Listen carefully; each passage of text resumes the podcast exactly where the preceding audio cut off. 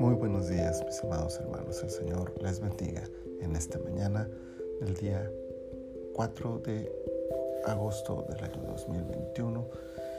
En nuestro devocional en su reposo estamos en la temporada 5, el episodio 32, muy cerca ya de terminar esta temporada.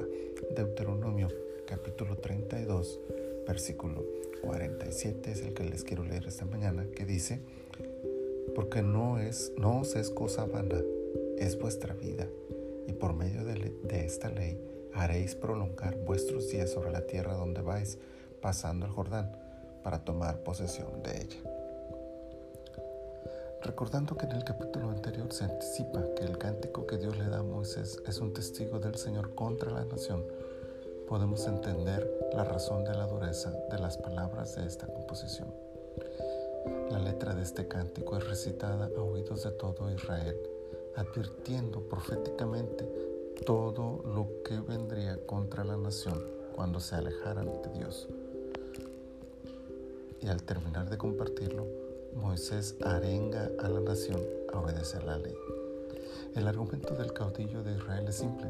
Lo que está en juego no es cualquier cosa, es la vida misma. Hay muchas cosas importantes, valiosas, que ocupan un lugar en nuestros corazones pero nada de ello puede compararse con el valor de la vida. Lo que está en juego entonces no es la prosperidad o la pobreza, tampoco la salud contra la enfermedad, ni mucho menos la grandeza contra la insignificancia. No hay nada de esto que pueda disfrutarse o sufrirse sin la vida. Lo que está en juego hasta hoy es la vida, nada más y nada menos que la vida misma.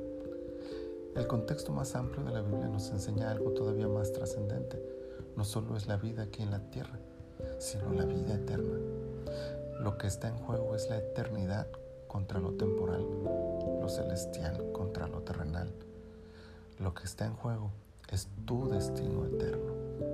Ante esto, todo, todo lo demás pasa a ser trivial, por muy importante que nos parezca en el momento.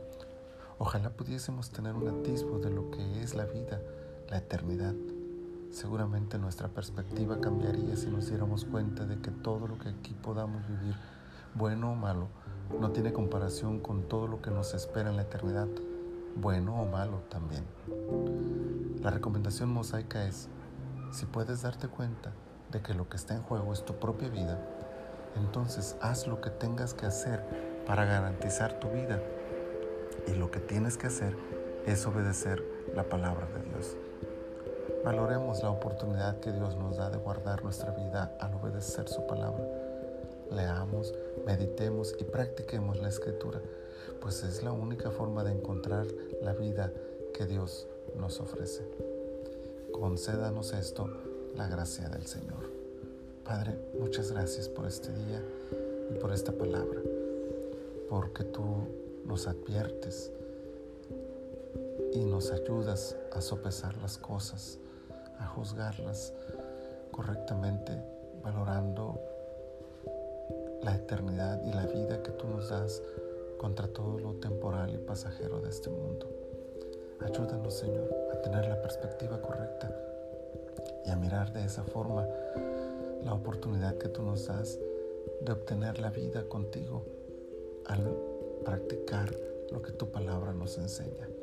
Ayúdanos, Señor, a serte fieles y a honrarte cada día de nuestra vida, empezando por este día en el que tú nos regalas la vida y nos das la oportunidad de agradarte y de honrarte con todo lo que hagamos este día. Estamos en tus manos, Señor, en el nombre de Cristo Jesús. Amén. El Señor les bendiga y les guarde en su poderosa mano.